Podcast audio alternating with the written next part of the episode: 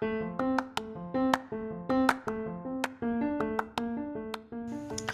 んばんは、トラベリングダイスです。え本編前の枕を取っております。今日はですね、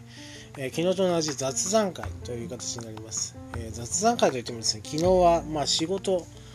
がありまして、えーとずっと移動してて、えーキャストをしたっていうのが、えー大元の内容になっているので、雑談にはなってなかったんですけども、今日はですね、えー本当の雑談です。えっと、今日はですね、会社が決めた休みなんですよね。え社員が数名おるんですけども、順番で、え週1で、え平日休み、まあ、このご時世だからだと思うんですが、国からですね、指定されてるので、それで休みをもらうんですけども、えーこ僕の休みは水曜日に決められてたので、今日は休みだったんですね。一日何をしたかっていうのをですね、ただただ喋ってるだけっていうですね、雑談会になります。えーそれをどう面白く、どうおかしく伝えるかっていうことがですね、試されるえー回ではあったんですけども、ああ、どうでしょうね。えー本当雑談になってしまってますけども。えっ、と、まあ、こんなことをするのは、なぜかというと、まあ、えー昨日ですね、数で見た30、あと35回、だから昨日で65回やったんですね。えーあと35回で今日入れ今日が36回目なのであと34回、えー34回で100回なります。で100回になったらこの毎日配信っていうのをちょっと一旦、えー切り上げるってことを、えーまあ、言ったので、えそこからまた習慣化っていう風にですね移行していこうかなと思っておりましてその習慣化にした時にまあネタを考える期間が1週間はあると。でもう何もなければ、まあ、雑談会という形で、えーまあ面白くおかしく日常をしゃべるっていう風なことも考えてたんですねでもですね、えー、と前の、えー回とかはやっぱりまテーマを決めてそれの思い出とかですね、まあ、人から聞いた、えーうんちくとかを、えーただただただ、えー言ってる回が多かったので雑談って結構難しいなっていうのをですね昨日の回で痛感したわけなんですね。でこういうのも慣れておかないとですねえー、とまあアドリブ力ですよ。アドリブ力が、えーつかないなっていうのを、えー思い出したのでまあ台本書いてしまえばですよ。アドリブもクソもないんですけど僕ですね台本書くの多分苦手ですね、えー書いたら書いたで多分文章を追って喋るだけになってしまうので感情も何もなくなってしまうと思うんですよだからこうやって想像しながら喋るのが、まあ、性に合ってるんじゃないかなと思っているんですね勝手に。なのでまあ台本なしが基本になってくると思います。それにちょっと、えーウィキペディアとかですねまあパソコンのデータ等をちょっとえー横目見ながらですね、えーそのデータを入れていくという感じになると思うんですけども、まあ、そうそうなるとやっぱアドリブ力が、えーすごく試されてくると思うんですよね、えだから、え雑談っていうのも鍛えとかないといけないということで今日も雑談会です。でしかもですねや、えー、と会社の休み。で休む日僕は、えー基本的に何もしません。寝るか、えー、とテレビをぼーっと見てるかぐらいなんでそれそれをどう どう放送につなげるかっていうのをですね、試される回だったんですけどもどうだったのかな。一回聞いてみましたけどもどうかなと思いますけど。一応まあ収録は、えー終了しております。で枕を取っておりますので。でまあ、えー中に話した夢の話。ああなんでしょうね。すごいですね。脈絡もなく夢の話と。あと昔勤めていたスーパーの、えーで、えーどんな働き方をしてたかっていう話を、えーそれぐらいかな、えー、とドラマチックなのは。それぐらいだと思いますけどそういう話をしたんです。ああ長々と枕を取ってますね。すいません、えーでは本編参りましょう。トラベリングダイスのポッドキャスト。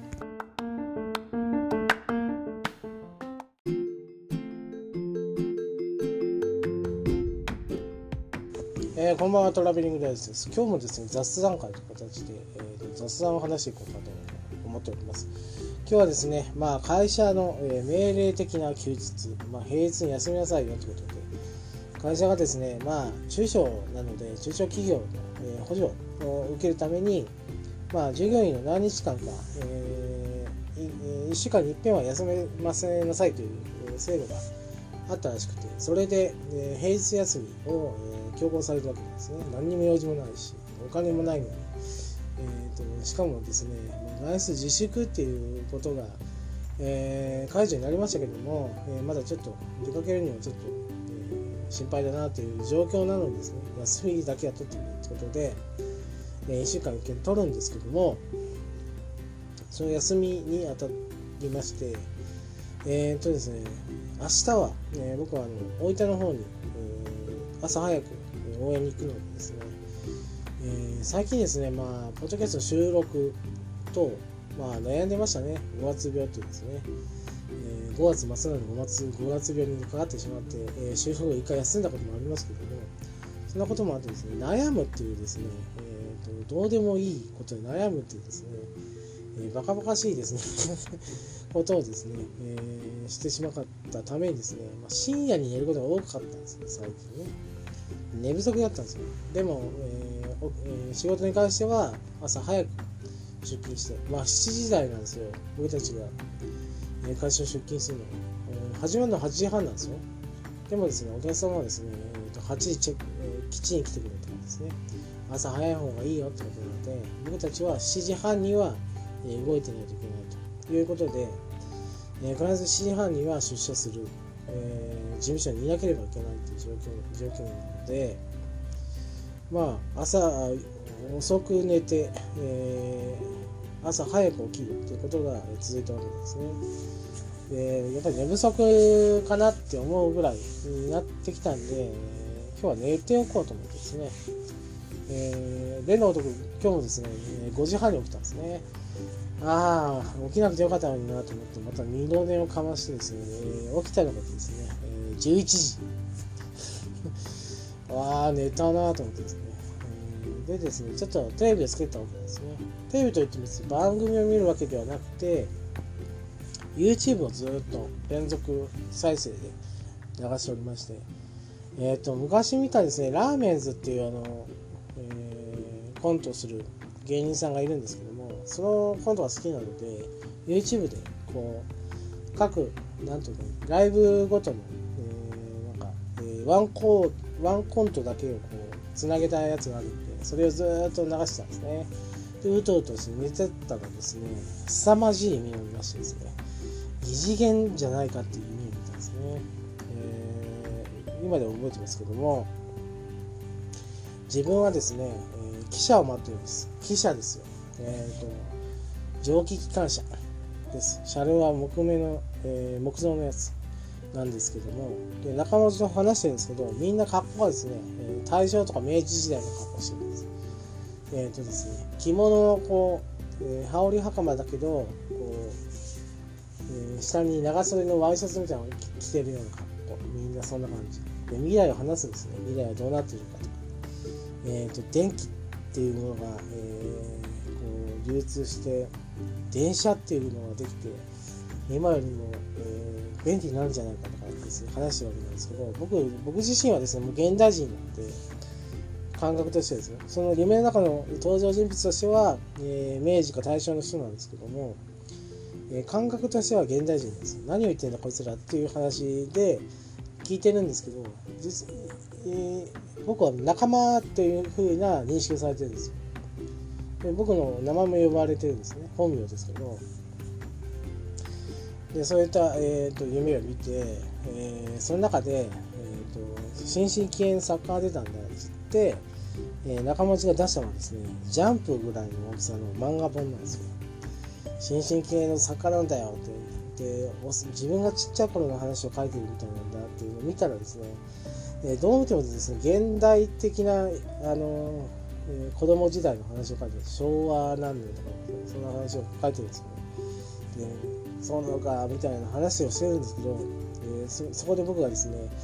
まあ、えー、タブーというかですね、その時代に合わせればいい話なんですけど、えー、おかしいじゃないかって言って、これは未来の話なんだ。俺は実は未来人なんだって話をしたらですね、みんなこうスーッとこう消えてってなくなってしまってですね、ああ、みんなどこ行くんだって思ったら、場面が転換するんです。夢あるあるですけどもまた関係ない場面に来まして、えーと、次はですねでかい木造の、飛行機の模型が、線路に、えーと、あるわけですね。で下に車輪があって押したら動くような感じ。でそこに少年が乗るんですけど、えー、それを俯瞰で見るんですけど、えー、次の瞬間少年の目線になるんです。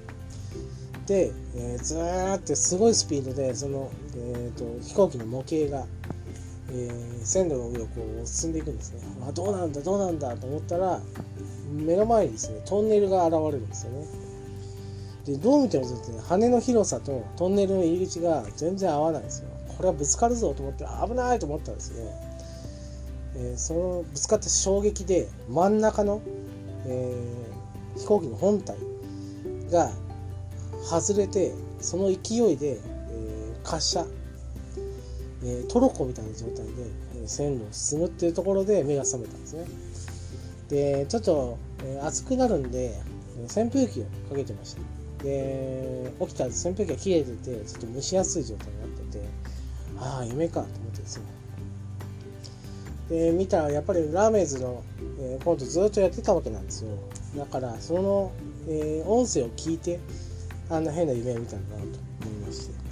もうすごい目覚めが悪い夢を見たなと思いながらですね。じゃあどうしようかなと思ってえっ、ー、と朝早いけど、まあ、洗濯物をちょっと回しておこうと思ってですね、えー、このとこ天気が悪かったんで洗濯をしてなかったんですね。でちょっと溜まってたんで洗濯機を回してですね。干そうかなと思ったんですけど雲行きがどうも怪しいなということだったので、えー、じゃあ、えー、コインランドリーに行こうということでその準備をして、えーとまあ、午前中、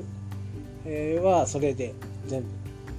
えー、洗濯機回してコインランドリー行って乾燥して帰ってくるっていうのが、えー、午前中の話ですね。で昼からどうしたかというとやっぱりですねうとうとしだすんですよ。眠たくて。ああ眠たいなと思って寝てしまってですね。起きたのが4時。4時ですよ。何でしょうね。あの 実はですねあの休みを取れって言われたんですけどまあ会社ではですね交代交代なんでしあの日ごとに交代なんで今日は僕の当番で水曜日ってことだったんで他の方は働いてるわけなんですね工場で。罪悪感がすごかったですね。なんか悪いことしたなしてるなと思いながらでも命令だしなって。罪悪感がすごいあの休日を過ごしましたねお腹が空いてたんですよ。朝から何も食べてなかったんですその時。まあ昼起きて、えー、洗濯して、えー、乾燥機、えー、コインランドリー行ってそれで終わりなんでお腹減ったなと思って。あそうだ、えー、近くにスーパーがですね、えー、しかも結構大型のスーパーがありますね。えー、ジャスコとか夢タウンの系列の、えー、感じのでかいスーパーがあってそこに、えー、買い出しにいつも行くんですね。で買い出しに行こうと思って行って、まあ、食料品を買うんですよ。で帰って何か作ろうかなと思ったんですけどなかなか面倒くさいなと思って久々に、えお弁当買おうと。僕行きつけがあるんですよ。とんかつ屋さんなんですけどもそこにあるですね唐揚げ弁当っていうのが安くてボリュームもあるんですけど大盛りができてご飯だけですけどね大盛りができてしかも安いと。ということで、えーと、10分間、えー、調理時間を、えー、待たされるんですけども、えー、味もですねそこそこなんですね。えっ、ー、と,、えーと、うちの都市が都市というか 都市というか地方都市ですけどうちの市がですねもう唐揚げ有名な市なんですね。だからもう石を投げれば唐揚げ屋さんに当たるぐらい唐揚げ店が多いんですよ。でしかも美味しい。唐揚げ店が多くて、えー、珍しいのはですね唐揚げ弁当っていうのはですねあまりやらないですね。唐揚げ単体テイクアウトで唐揚げを売ることは多いですけど、えー、唐揚げ弁当っていうのを売ることは、えー、売るところはそこまでないですね、まあ、有名なところでちょっとあるぐらいでまあ、大盛りをしないとか、だからご飯を炊く手間っていうのがあるんでしょうけど、まあ、テイクアウトで、えー、まあ、おつまみとか、まあ、おかずに買って惣菜として売る唐揚げはあるけど弁当として売る唐揚げはそこまで浸透してないですね。なので唐揚げ弁当っていうのはやっぱりあのこっちで言うとホットモットとか、えー、まあ、コンビニで買うことが多いんですけどとスーパーの中にあるとんかつ屋さんがあるんですそこは弁当を売ってるんですよね。その弁当屋さんで、えー、とんかつ屋さんで、買う、えー、唐揚げ弁当。とんかつ弁当買えよって思うんですけど、えー、値段がちょっと高いので、僕はとんあの唐揚げ弁当買います。えっ、ー、とその本体価格が500円。これが税抜きなので10%として、えーと、550円ですね。で大ご飯大盛りができるんですね。すごいですよ。持ってますかなり、えー、だから 500g ぐらいなんです。ご飯が。えー、それにしてもらうんですよね。もう癖ですね。もう大盛りじゃなくてもいいんですけどどうせ買うなら大盛りがいいと思って100円プラス110円かな？110円プラス。だから、えー、670円弱じゃないかな、えー、そんな感じの、えー、唐揚げ弁当注文して10分間、えー、長時間があるんでその時にこう回るんですよ。あの店内をね。でまあ食料品はもう、うん、買っと買っと買って帰るので、えー、上に上がってですね、えー、昔勤めてた書店がまだあるんですよねそこの書店で勤めたんでえー、22、3なのかな、えー、勤めたんですね。で、まあ、そこで勤めてて、まあ、昼休みですよ。あのー、実家クラスだったんで、弁当作ってもらえるんですけど、たまにまあ、えー、学生でもないのに弁当作りたくないってことで、母親が、えー、自分で買って食べなさいっていうふうに言うことがあったんで、そこのあの下の唐揚げ、あのとんかつ屋さんの唐揚げ弁当をずっと買って食べてました。でそこのまあ秋からとんかつ弁当を買ったり、えーと、カレーもあったんで、えー、ビーフカレーとかですね、えー、カツカレーとか、えー、買って食べてましたねうまいんですよ。でですね入社当時は75キロぐらい、170センチに75キロだったんですね。だったんですけど、えーと、そんな生活をずっとしてたらですね、まあ、帰り、あのー早く帰れる日もあったりするので書店がですね、え午前中出て、定時がかなり遅かったんであは早かったんで定時5時半かな、えー、5時半やったんで早く帰れる時は早く帰ったんですけどもう部活のノリでですね買い食いをしてたんですよ。部活のノリでこう、えー、帰りにですねその弁当屋さんに行って弁当1個買って食べて、えー、食べて、えー実家に帰って、えー、晩飯も食ってましたんでどんどん体重が増えて95キロまでいきました。ああこれはやばいなと思って自己最高だと思ったんですけど今100キロ超えてるので、自己最高ではない。その思い出もありながらですねその思い出もありながらまあ常連と化したの弁当屋さん。もう通過ですよ。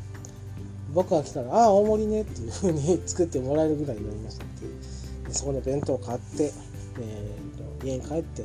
遅めの夕食を食べました。で今収録してる感じですね。まったりしながら。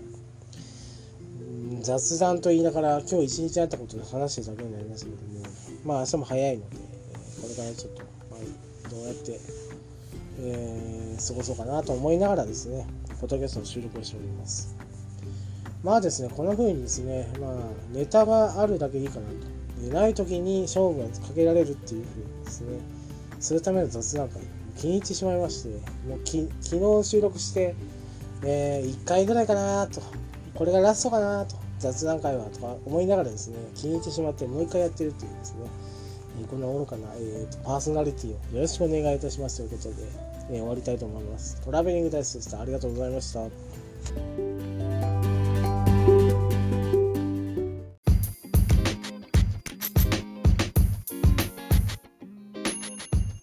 当番組では皆様からの感想を募集しております。ツイッターにて、ハッシュタグ、ベリダイ、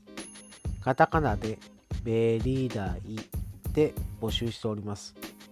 皆様からの熱い感想、意見、アドバイス等お待ちしております。以上、トラベリングダイスでした。